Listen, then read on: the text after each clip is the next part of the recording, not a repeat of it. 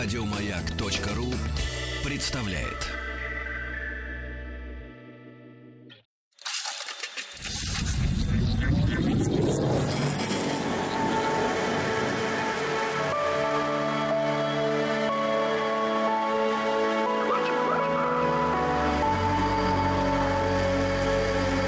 Стаховский лайф на маяке. Это «Объект-22», я Евгений Стаховский. Здесь новая, девятнадцатая серия такого большого, как выяснилось, цикла, посвященного необычным из ряда вон смертям. Я должен вам признаться, как, как обычно, в самом начале, что вообще, по моим ощущениям, мы как-то давно должны были уже и очень прочно успокоиться на 20 веке или в рамках 20 века, но видите, то и дело возникают какие-то новые имена, какие-то новые воспоминания. И, в общем, происходит что-то, что заставляет делать шаг, а то и два шага назад, для того, чтобы поговорить еще о каких-то персонах, живших в период времени, о котором мы, может быть, говорили в самых первых частях этого цикла. Ну да ладно, давайте пойдем. И раз уж вот я сделал такое предисловие, то должен опять же заметить, что имя этой женщины, с которой сегодня мы начнем, я произносил здесь не раз, может быть, вот сегодня самое время наконец-то уже добраться, закрыть, что называется, тему и двинуться дальше. Речь о гепатии, которую, ну, в частности, я здесь вспоминал в связи с серией, где мы говорили в том числе о людях, которые пострадали от собственных э, изобретений, и Гепатия, в общем, такая первая большая, тем более женщина, да, историческая личность, которая совершенно однозначно пострадала от каких-то собственных и научных изысканий, может быть, политических дел, которые окружали ее в тот э, момент. Но напомню, что речь идет о четвертом начале пятого века, Гепатия Александрийская, один из самых великих ученых за всю историю человечества. У него греческое, разумеется, происхождение. Она была и астрономом, и математиком, и философом, и механиком, и, и чем только нет. В общем, постоянно совершенствовала свою научную деятельность.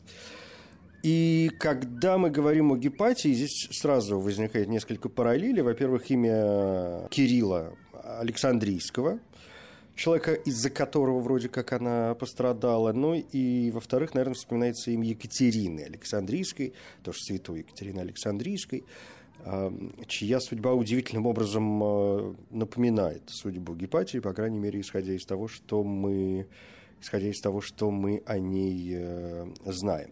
Гепатия родилась, собственно, в Александрии, Мусион, вот это все, храмы Мус – и, и святилище Мус, и научный центр Египта, это, в общем, не только Египта в то время. И там, как мы хорошо знаем, находилась Александрийская библиотека, которая была собрана и основана и собрана соратниками Александра Македонского, и в этой Александрийской библиотеке работали великие ученые-мужи, и если говорить о Гепатии, которая, в общем, тоже как-то получила доступ ко всем этим интеллектуальным богатствам, то, конечно, произошло это неспроста, она из э, довольно приличной семьи, хотя, прежде чем сказать семьи, надо сказать о дате рождения, точная дата нам, насколько я понимаю, до сих пор неизвестна. Говорят о какой такой разнице значит, 355-375 годов новой эры, то есть такую серединку обычно выбирают, там, ну, например, 370 год, хотя кто-то утверждает, что нет ничего подобного, все произошло там, на 15 лет э, раньше. Ну, в общем, будем держать в голове где-то вот эту цифру. 350-375. Вот такой большой у нас разброс. Ну уж что есть, то есть. Значит, э, родилась она в семье Теона Александрийского, он был математиком. Эпохи позднего эллинизма, был философом, астрономом и был э, последним управителем Александрийской библиотеки, а, точнее говоря, даже не самой библиотеки, сколько ее остатков, э, которые уцелели в Серапионе. Александрийском, ну, Серапеум, Серапион, это, вы знаете, такой храм, который был посвящен Богу Серапису в Египте, а Серапис объединял в себе черты Осириса и Аписа в образе человека, а образ человека Бога для греков более привычен, потому что вы знаете, что египетская религиозная традиция, в общем, подразумевает не вполне человеческие черты. Ну, в основном. Ну, или довольно часто, вот так скажу осторожно. И он был, э, значит, большим ученым, Гепатия родилась в семье, и у него была собственная школа, в которой она получила и, и первоначальное образование. И довольно скоро сама получила известность и начала преподавать, читала лекции, заняла одну из главных кафедр, а именно кафедру философии. Что до матери, то она умерла при родах. Ну, это так заметка на полях. И вот она занималась философией, помимо этого бесконечно любила смотреть на звездное небо и вычислять всякие разные астрономические штучки, причем считала астрономию вершиной знаний, и последующие ученые, в частности Коперник, например, при собственных расчетах пользовался именно изобретениями и трудами Гепатии. Она очень любила геометрию, ну, то есть как-то вот эти две основополагающие вещи, да, что тут с Землей, с которой надо как-то разобраться, и что-то на небе, за пределами этой самой Земли. Ну и, собственно говоря, из э, вот этого диалектического единства и противостояния, собственно, и рождается и философия. Если говорить о философии, то, насколько я, опять же, понимаю, Платон и Аристотель были ее любимчиками.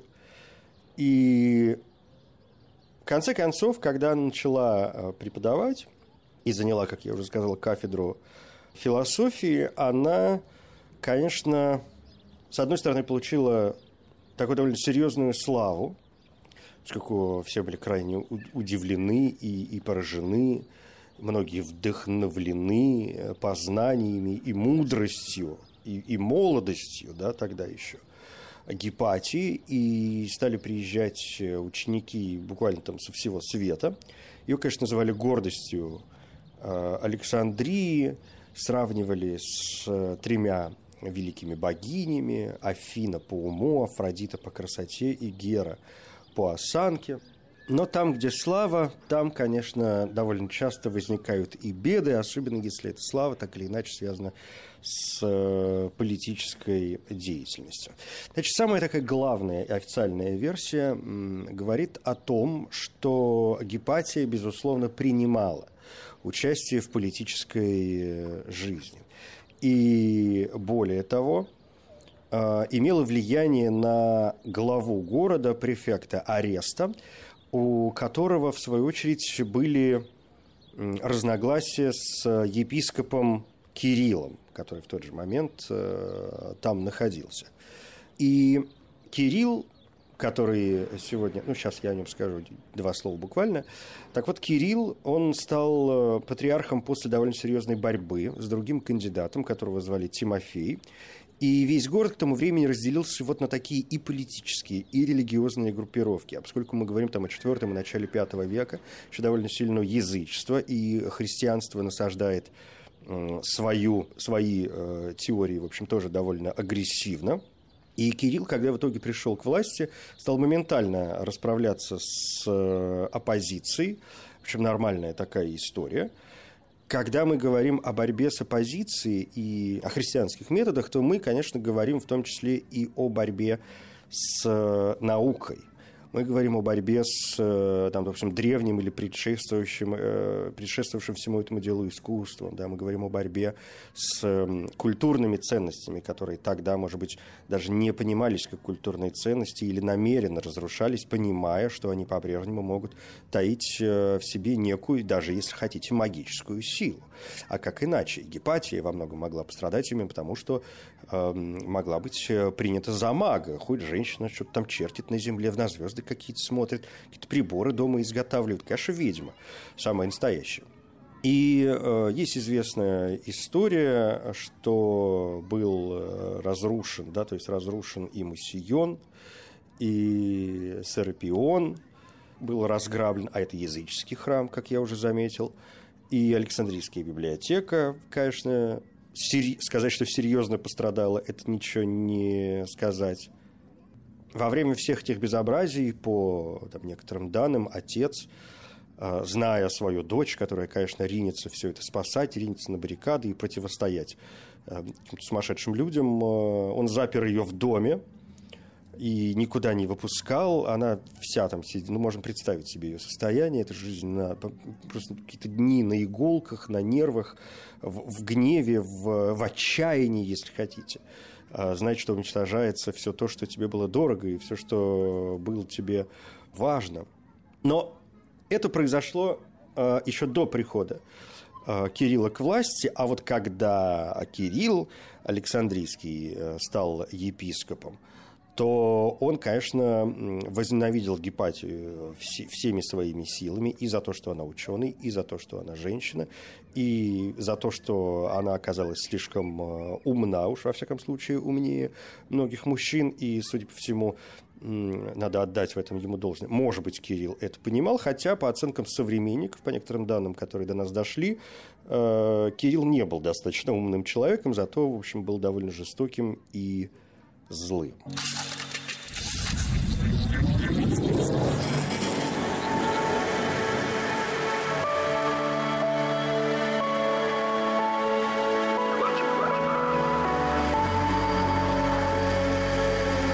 Стаховский лайф на маяке.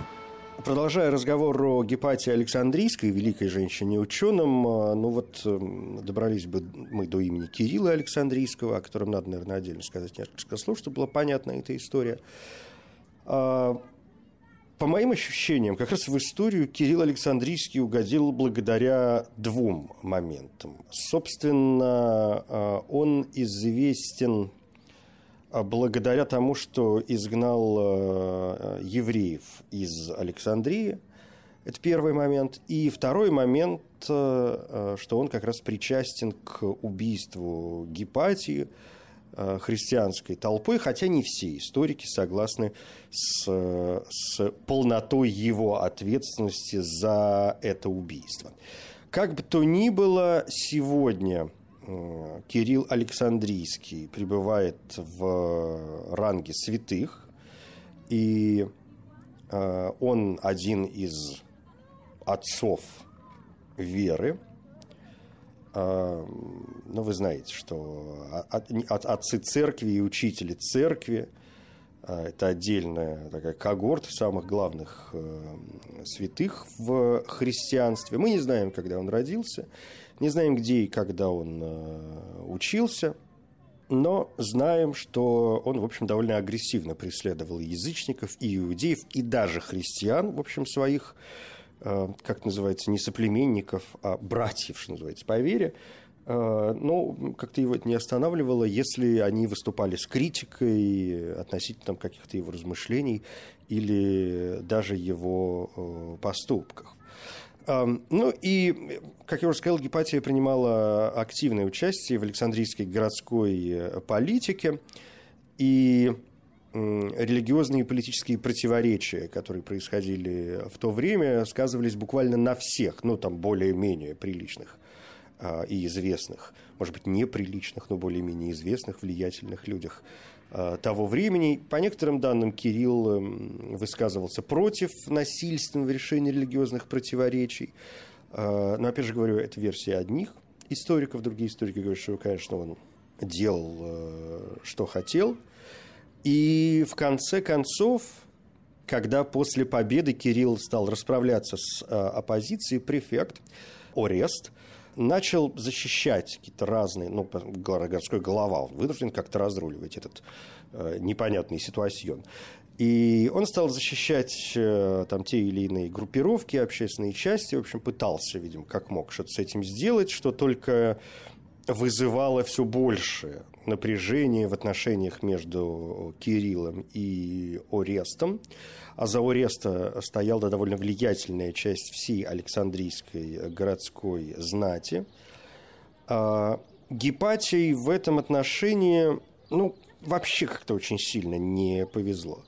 То есть, еще раз, мало того, что политическая подоплека, мало того, что женщина красавица умница, а, мало того, что ведьма, маг, колдун, чародей и так далее – Так тут еще поползли слухи, что именно она на самом деле за городского префекта, за э, Ореста, но не то чтобы принимает какие-то решения, но, по крайней мере, довольно серьезно имеет на него влияние и выступает, если хотите, таким серым кардиналом для него. И, в общем, весь город превращается в какие-то э, в какие-то группировки, самые настоящие, порой совершенно бандитские, э, которые бесконечно э, воюют друг с другом. И одной из таких группировок были парабаланы.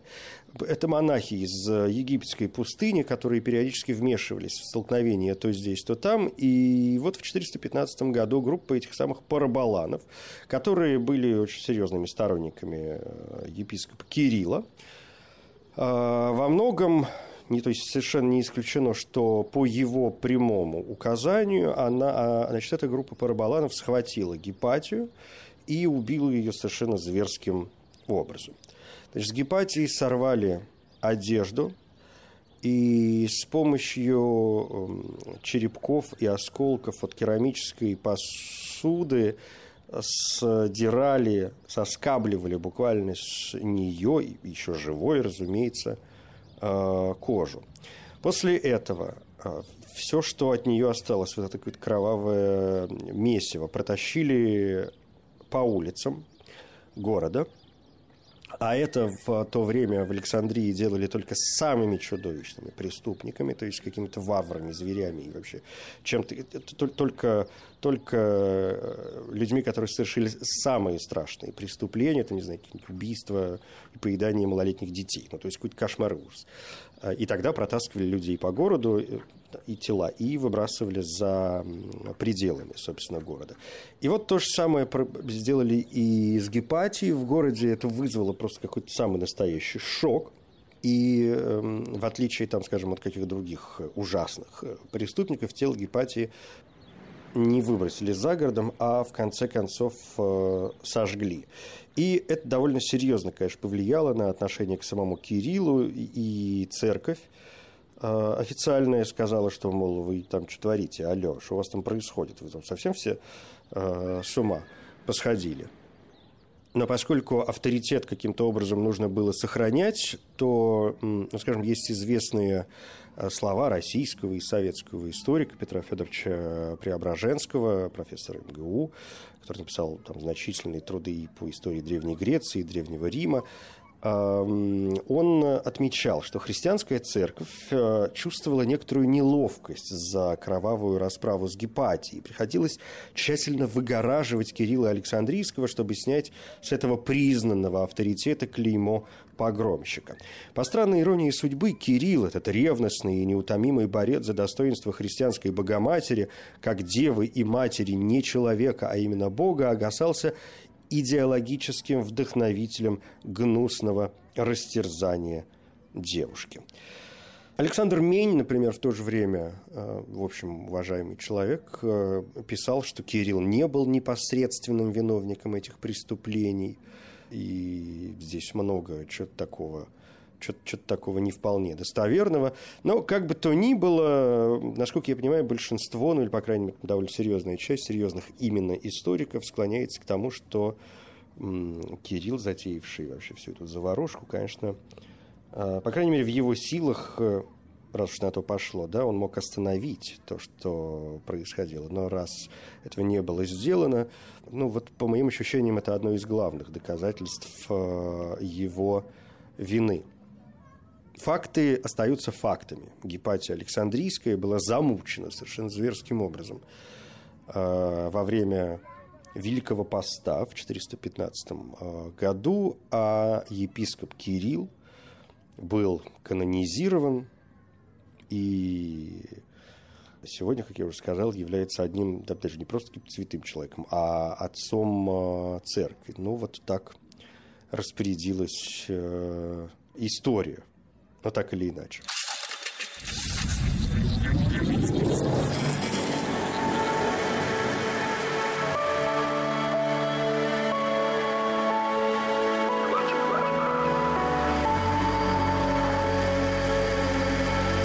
Стаховский лайф на маяке.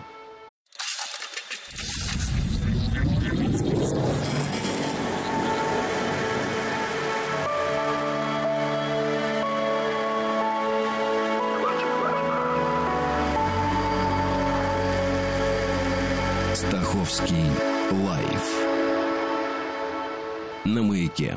Это «Объект-22», я Евгений Стаховский. Здесь 19 серия цикла, посвященного необычным из ряда вон э, смертям, некоторые из которых, может быть, и выглядят с нашей точки зрения сегодня э, довольно обыденно, э, ну, в том смысле, что, может быть, не являются прямо уж э, до краев э, уникальными, но, тем не менее, заставляют вспомнить о некоторых довольно интересных, на мой взгляд, исторических персонах.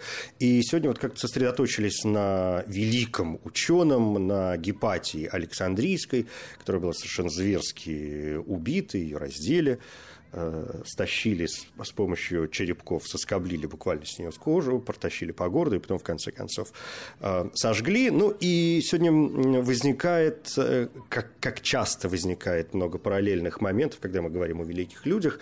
Так вот, возникает несколько этих самых параллельных моментов. Я в самом начале сказал, что, помимо всего прочего, говоря о Гепатии, вспоминается имя Екатерины Александрийской, э, которая такая великомученица, святая Екатерина Александрийская, которая, в общем, почитается в христианской э, церкви именно как э, великомученица, христианская великомученица, которая тоже вот родом из Александрии, и про нее понаписано столько, что можно запутаться вообще раз и навсегда.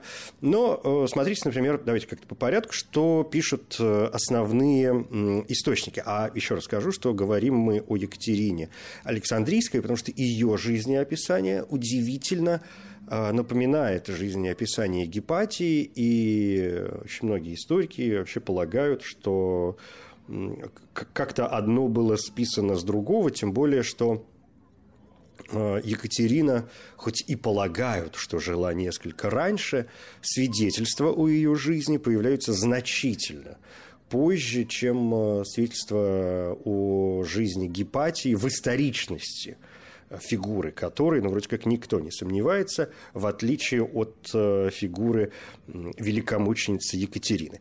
Еще раз скажу, что она родилась в Александрии, почитается равно и православной, и католической церквями. О жизни ее мы знаем довольно-таки немного. А житие ее составлялось на протяжении, в общем, не уникальный тоже случай, на протяжении довольно длительного времени, на протяжении нескольких э, веков и складывалось из ну, типа исторической литературы, из того, что там называется агеографии, из каких-то вроде как свидетельств и так далее, и так далее.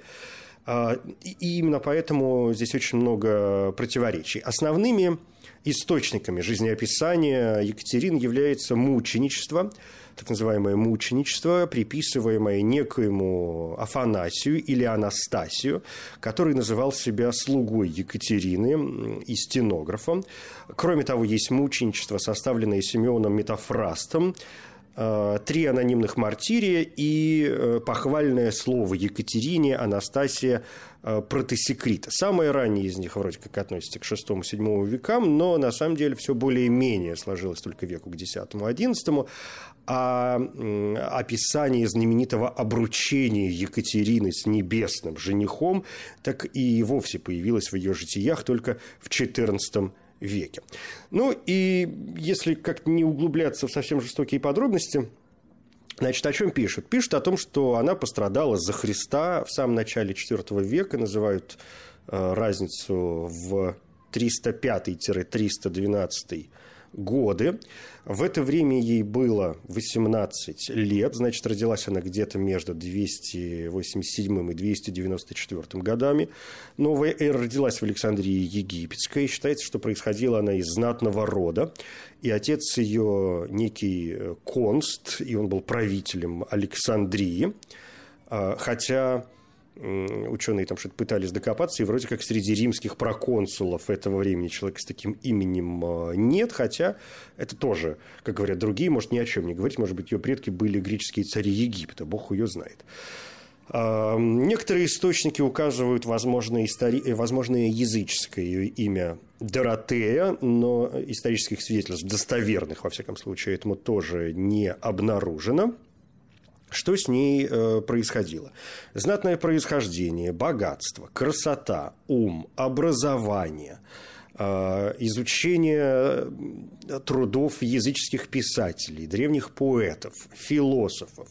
Она хорошо знала сочинения мудрецов древности, как пишет святитель Дмитрий Ростовский – Э, изучала сочинения знаменитейших врачей, училась всему ораторскому и диалектическому искусству и знала также многие языки и наречия. Родители Екатерины торопились выдать дочь замуж. Женихи один за другим просили ее руки, но девушка заявила, что согласится стать женой лишь того, кто превзойдет ее во всем, ну, то есть в знатности, в богатстве, в красоте, в уме. Э, кто-то может посчитать, что это была гордыня, э, кто-то считает, что она была слишком умна для того, чтобы понимать, что неравный брак не принесет ей счастья, и вроде как зачем тогда начинать все это дело. В общем, дело закончилось тем, что ее мать которая была тайной христианкой, привела ее к своему духовному отцу, некому сирийскому монаху, и, э, поговорив с девушкой, тот решил ей открыть веру во Христа. Он рассказал, что знает юношу, превосходящего ее во всем. И он дал ей икону, изображающую Мадонну с младенцем, Иисусом на руках, научил молитве, в которой Екатерина должна была попросить Деву Марию показать ей этого чудесного юношу, который, естественно, являлся ее сыном. И просьба девушки была исполнена. В ту же ночь она увидела во сне Богородицу с младенцем на руках, но младенец отворачивался от Екатерины, не хотел на нее смотреть и говорил, что она нищая, худородная, безобразная, безумная, как и, впрочем, любой человек – Э, не омытый водами святого крещения. И когда Екатерина проснулась, она пошла за советом к старцу, и, просветив ее в вере, монах совершил над Екатериной таинство крещения. Поздние редакции «Жития» рассказывают, что после этого она снова увидела во сне Богоматерь с младенцем, который теперь смотрел чистым, ясным, ласковым взглядом на Екатерину и вручил ей перстень в знак обручения с э, небесным женихом. И после пробуждения девушка обнаружила перстень у себя на пальце. И вот таким образом Екатерина стала невестой Христа, когда он вручил ей свое кольцо. И, в общем, это и есть история о мистическом обручении святой Екатерины. А, и все, может быть, было бы неплохо, но тут в Александрию на некое языческое празднество прибывает император. Э, судя по всему, это был э, Максимин или Максенций, в общем, бог знает кто. И он мы не знаем кто, поскольку в тот момент существовала так называемая тетрархия, когда правили четыре императора одновременно. И вообще в период с 305 по 312 год Римской империи управляли аж 9 императоров. И поэтому это мог быть Максимин, мог быть Максимиан или Максенций. В общем, путаница вполне понятная, имена очень похожи. А, но наиболее вероятно, что это был Максимин II Даза. И Екатерина решила убедить его в ложности языческой веры и донести до него правду о Христе. Она явилась, для... явилась во дворец, поскольку была персоной знатной, поэтому, в общем, получила доступ. Император, конечно, моментально был поражен ее красотой, ее умом, и так как сам не был готов к подобному теологическому э, спору, он призвал э, во дворец 50 мудрейших философов и риторов, которые должны были убедить девушку в ее неправоте и, в конце концов, э, убедить ее отречься от христианства. Но Екатерина одолела их в споре, доказала ничтожество римских богов перед христианскими святынями, Этих философов э, после поражения было приказано, конечно, моментально сжечь на костре, ну, чтобы другим было неповадно. И по легенде перед казнью они таки приняли христианскую веру, и останки их были обнаружены нетронутыми огнем, после чего еще многие уверовали в Христа. Тем не менее, император продолжал уговаривать Екатерину отказаться от э, веры в единого Бога, принести жертвы языческим богам. А она категорически отказалась, и вот здесь, собственно, начинается ее мученичество. Она была заключена в тюрьму и подвергнута бичеванию – а, ее били довольно долго и довольно жестоко. Все тело ее было покрыто ранами, из которых ручьями текла а, кровь. Все, кто наблюдал за этими пытками, как говорят, умывались э, слезами, но Екатерина, в общем, стояла на своем и, укрепленная верой в Бога, периодически возносила очи а, небу, не показывая признаков страха или страдания. А, после этого ее опять э, вернули в тюрьму и приказали оставить без еды, чтобы она умерла своей смертью с голоду.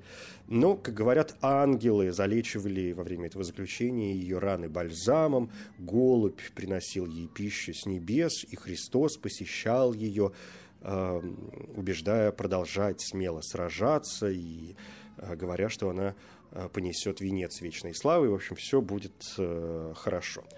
А, пока она была в заключении, э, ее посещали, как говорят, разные люди, в том числе жена императора, и все постепенно обратились в христианство и тоже приняли впоследствии мученическую смерть. Через 12 дней темницу, в которой содержалась Екатерина, открыли и были крайне удивлены, что вместо какого-то ужаса, безобразия, грязи и всего вот этого прочего обнаружили там яркий свет – ароматы благовоний, и Екатерина появилась э, из, из вот этой из вот этой то ли тьмы, то ли света еще более прекрасная, еще более блестящая, сияющая. И тогда император решил э, поступить с ней еще более жестоким образом. Вот, например, Дмитрий Ростовский в «Житие святых» пишет э, о том, что с целью устрашения Екатерины императорский вельможа Хурсаден предложил Максимину изготовить следующее орудие для пытки. «Прикажи устроить на одной оси четыре деревянных колеса, а по ним вокруг наколоть разные железные острия. Два колеса пусть обращаются в правую, а два в левую сторону. Посредине же их пусть будет привязана девица, и вращающиеся колеса раздробят ее тело но прежде пусть только покажут эти колеса Екатерине, чтобы она, видя их, убоялась жестокого мучения и подчинилась бы твоей воле.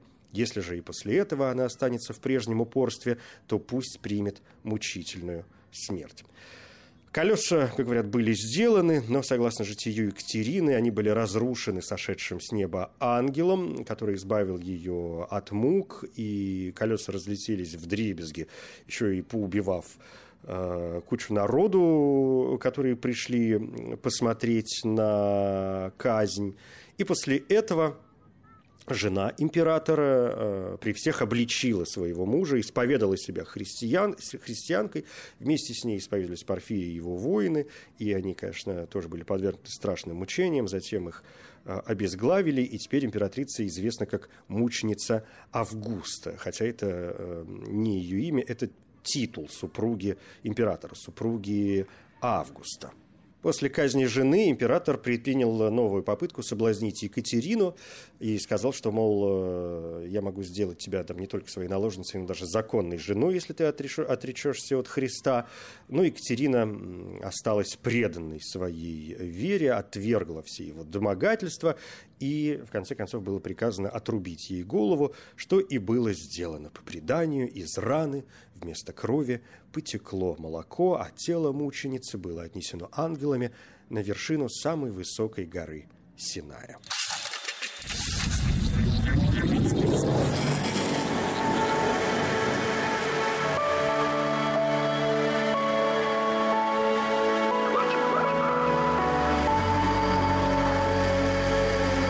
Стаховский лайф на маяке.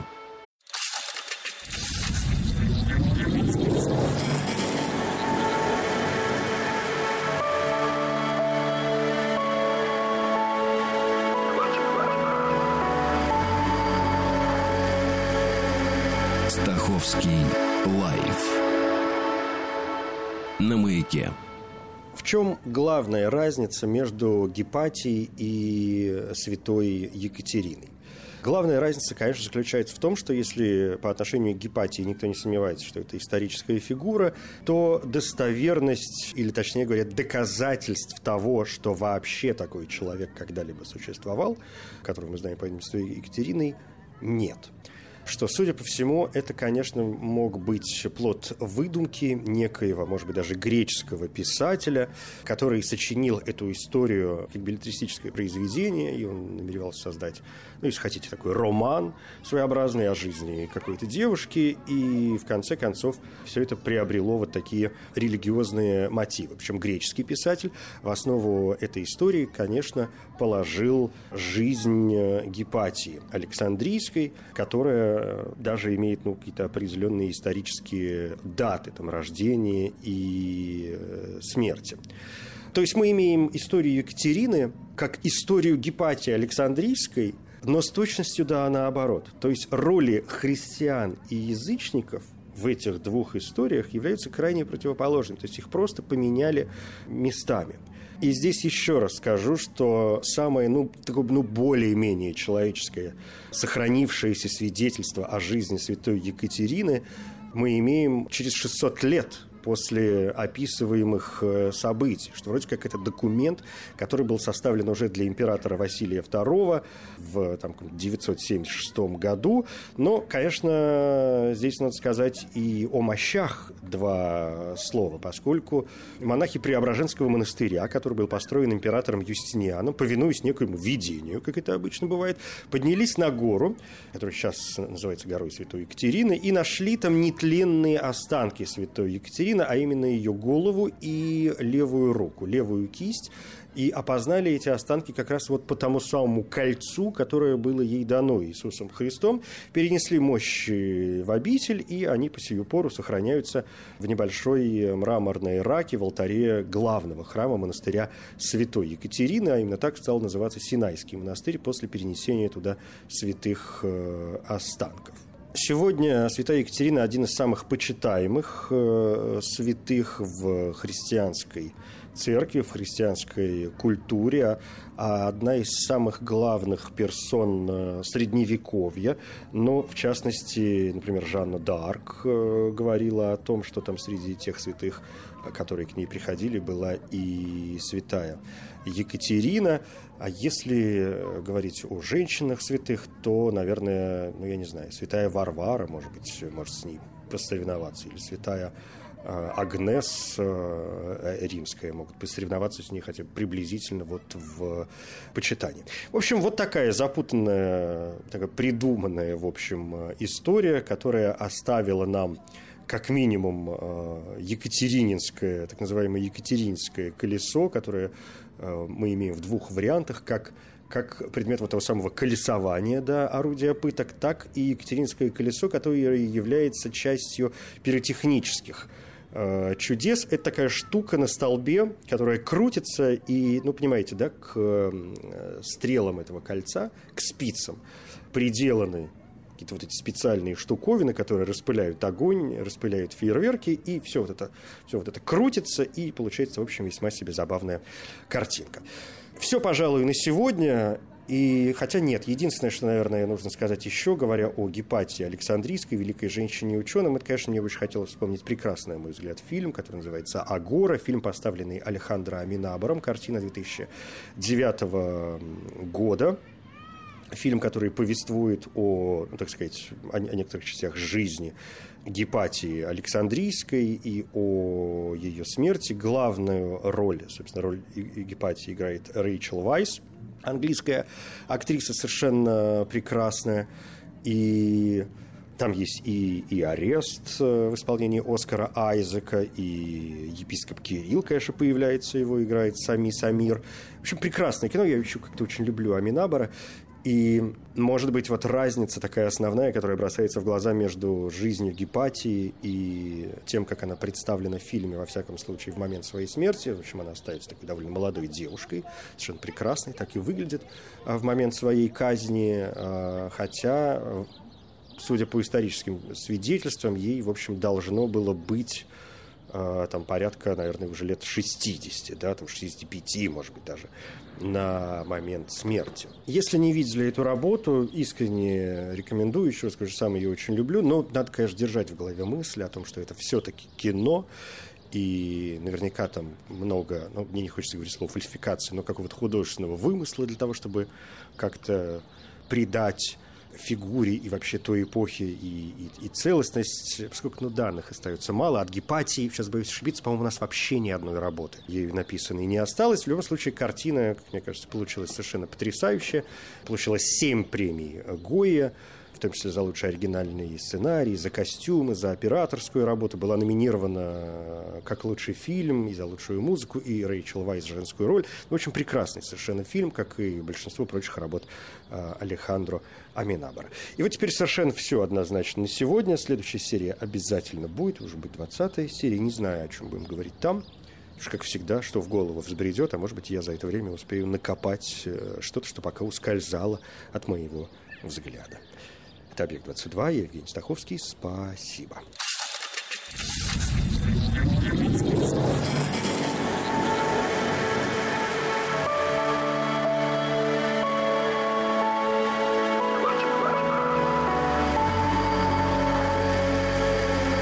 Стаховский лайф на маяке. Еще больше подкастов на радиомаяк.ру.